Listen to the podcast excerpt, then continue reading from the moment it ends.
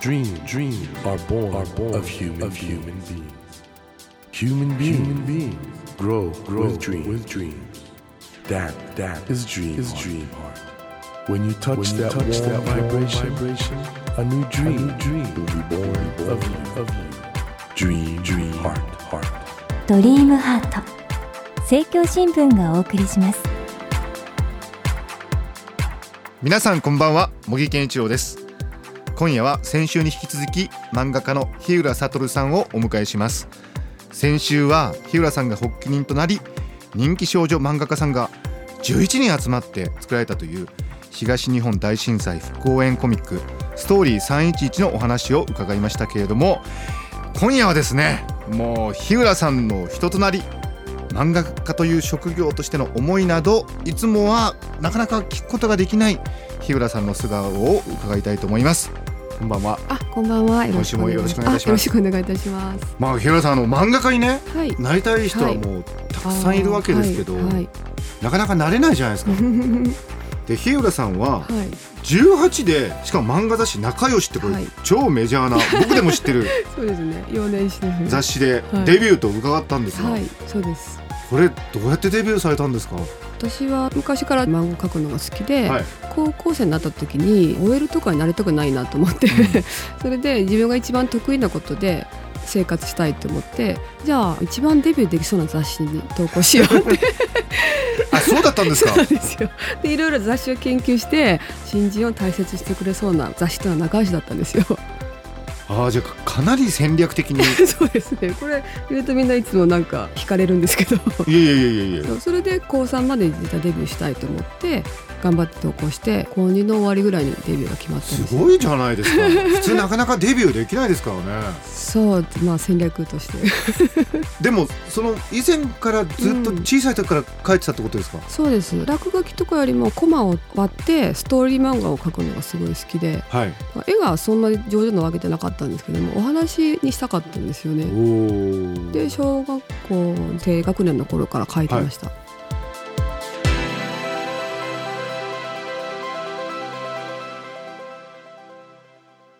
僕ねあのはい。先日ある高名なアートディレクターの方のお話伺って、はい。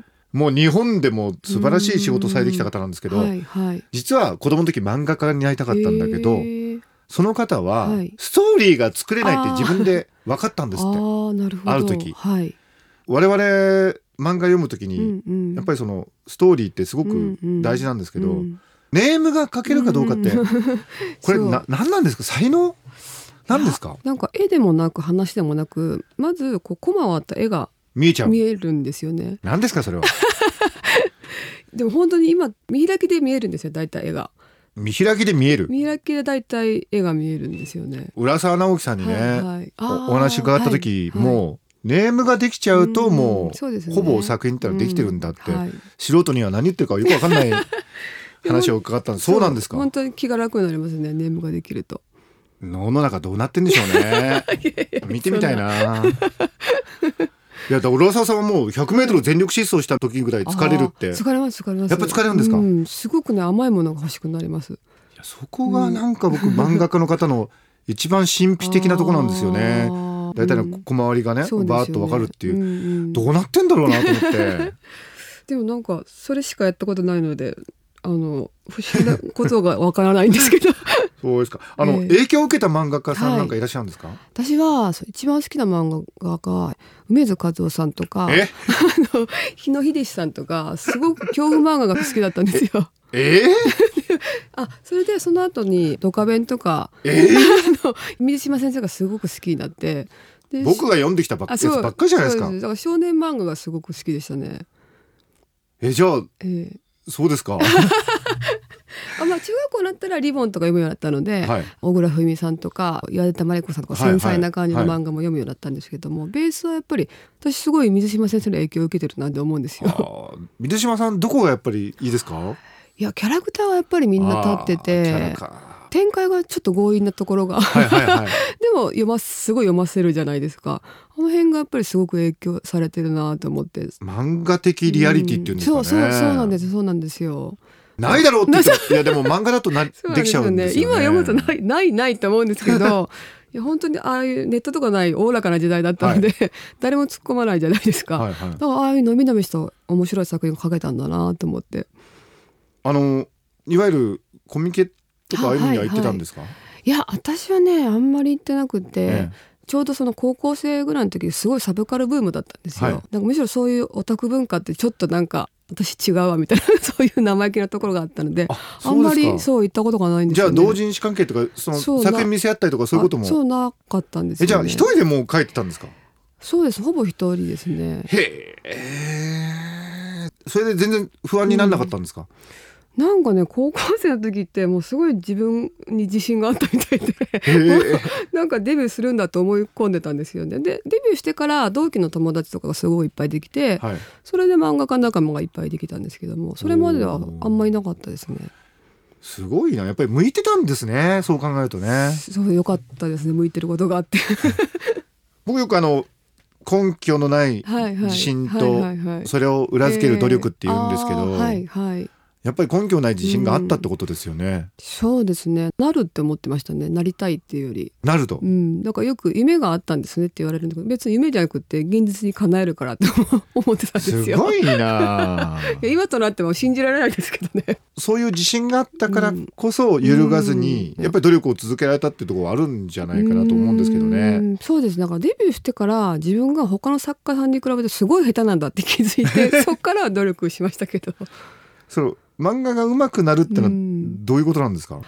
それはですねまあのまずデビューしてからの話ですけど、ええ同じ雑誌に載ってはい。プロの作家さんとの違いを分かるとそれまではなんか売れてる漫画とかってその死亡者ってちょっと舐めてるとこがあるんですよ。あバカにしてる そうそうそういうとこがあるんですけるよみたいな？そうそうそうこんなのなんか売れ線でやったら書けるじゃんみたいなええ思いがちなんだけど、やっぱり売れてる漫画っていうのは全部に意味があるんですよね。あそれが同じ雑誌に載るともうすごくわかるんですよ。あおでお。あそう。そうなんですよ。へえいい話ですね。うんじゃあ同じ雑誌でこうやってパラパラそねねよく集英社の某雑誌なんかアンケートで何位とかやっちゃうけど歴然としてるってことですか？そうなんですよだから「バグマン」っていう漫画ありますけど、はいああいうふうに競い合うっていうのは本当にあることなんですよね。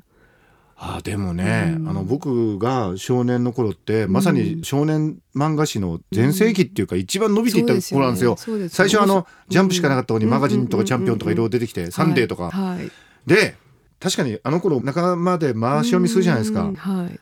スルーされちゃう作品とかあるのね。あありますよね。ありますよね。あこれいいやみたいな。そっちに回るとちょっと悲しいですけど。ですよ。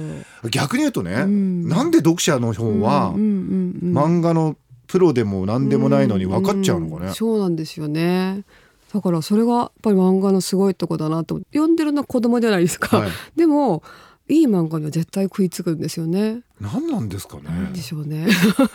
でもやっぱり気持ちが伝わりやすいですかね。1対1で。読んでる人も一人で書いてる人も一人なので特に感受性の強い子供にとってはそれがすごくストンって落ちるのかもしれませんね。あれですかね。読者ってやっぱ侮れないですね、ああいや全然あのどれないです。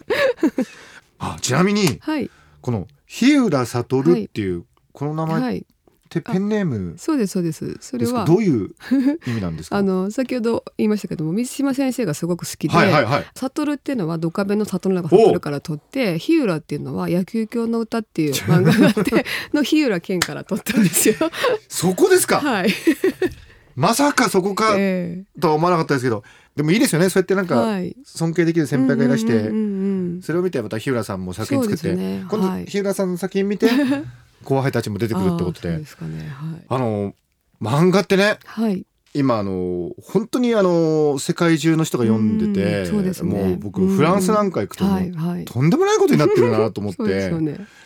ヒロさんのはい作品も当然外国でも読まれてると思うんですけど、はいはいなんかファンのメールとかも、あ来ますね。今そのネットがあるのでフェイスブックとかツイッターとかで割と反応いただくんですけどもなんかやっぱその海外の方なんですけどやっぱり同じ気持ちなんだなと思って。へ イタリアにも紐の女いるし。へそうやっぱー繊細な気持ち読んでくれているしなんかティーンあティーンっていうかその20代の女の子ってやっぱり気持ちはみんな同じなんだなって思いました。あどの国でもね、うんうんうんこれ僕ね今グローバル化とか言って、はいはいはい、日本もどうなるんだろうとかみんな言ってるんですけど、ううはい。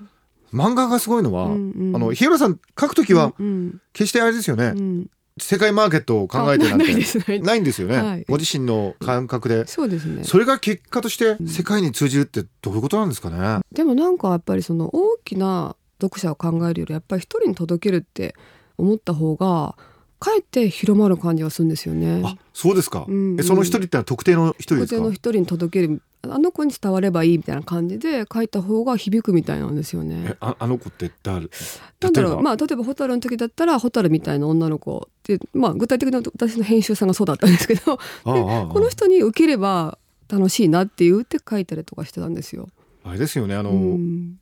ある方が今日においてグローバルなものって最も実はローカルでプライベートなものだっておっしゃったんですけどうんやっぱりそういうとこってあんのかな、うんなんかそういうだからイギリスの片田舎の靴職人のおじさんの話が響いたりとか。あ 響きそう。そういうことだと思うんですよね多分。ってことはあんまりなんかうん。あたふたとしないでうん。どっしりと腰を落ち着けて自分の身の回り5メートルを ちゃんと見るっていう。そうですねなんかわざとそういう海外に向けてって変えることはないんじゃないかなと思うんですけど。うん今ねあの、はい。山奥住んでらして はい。日常生活はどんな感じなんですか？日常生活は私はその子供がちっちゃいので朝3時ぐらいに起きるんですよ。はい。3時？そうなんですよ。はい。で朝3時から4時あー7時ぐらいまで子供が起きるまで集中して仕事してで7時から、えっと、9時ぐらいまでは子供あの世話でわーわーわーわーやってて保育園送って10時から、えっと、午後18時ぐらいまで仕事してるんですね。でそこから夜はもう子供と家族3人でお風呂入ったりご飯食べたりして9時にもう寝ちゃうんです。素敵な生活ですね。そうですね。やっぱだからあれですよね。このラジオを聞かれてる方もええ。いろんな場所で聞いてると思うんですけどこれ全国いろんなところで聞いていただいてるんですがはいはい。どこにいても 世界には通じるってことですね。今は全然通じると思いますけどね。はい。あとひょっとしたらね、うん漫画家デビュー、夢見てるやつもいるかもしれないんだけど、はいはい何が一番大事ですか？書きたいものがあるかどうかじゃないですかおねー。そしたらあの誰かに伝えたいって気持ちがすごい核としてあったら絵を頑張るとか努力っていうのは後からついてくることだと思うので。まずじゃあ伝えたいものを、うんうん。そうですね。でも具体的にはもう一本書くことですね。最後まで。ああこれはね、うん。ちょっとね今僕ね響いたな。あそうですか。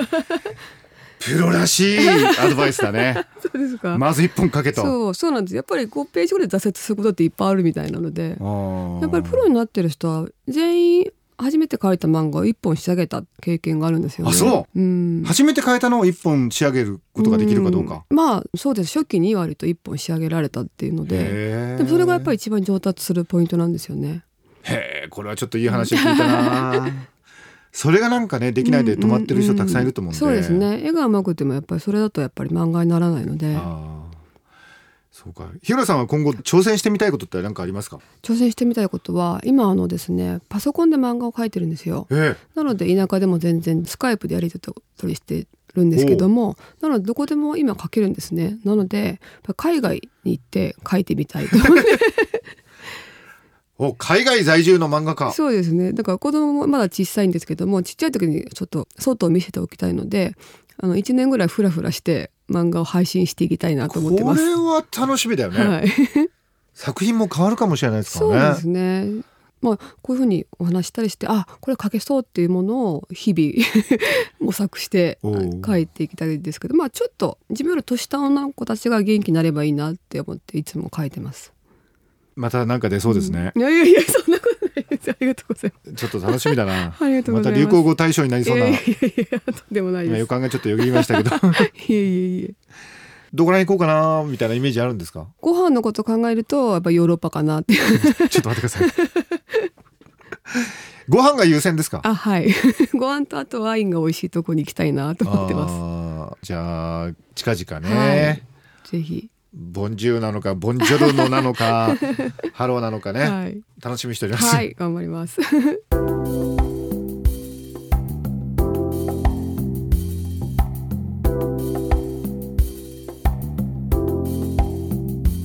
Dream, dreams can't be seen, can't be seen with the naked, eye. naked eye. But we sure can, we sure live, can our live our dreams. Dream, dream heart is in you, is in you, and it will make, it will make a brand, a brand new, new you, you. Dream, dream heart. ドリームハート。今夜お迎えしたお客様は蛍の光でおなじみ漫画家の日浦悟さんでした。いやー僕ね漫画っていうのは本当にいろんな可能性があると思いましたね。あの日浦さんおっしゃってたように世界に届けようと思っても実はこの日本の今ここを大切にしていいんだと。もっとね足元を見つめよう。そういうメッセージだったと思うんですけれども、えー私たちもまあ日浦さんのそういうスピリットに学んで今ここから何か新しいことを挑戦していきたいなと改めて思いました。日浦さん本当ありがとうございました。さて来週はシンガーソングライターの川口京吾さんをお迎えします。来週もぜひこの時間にお会いいたしましょう。お相手は森健一郎でした。ドリームハート。政教新聞がお送りしました。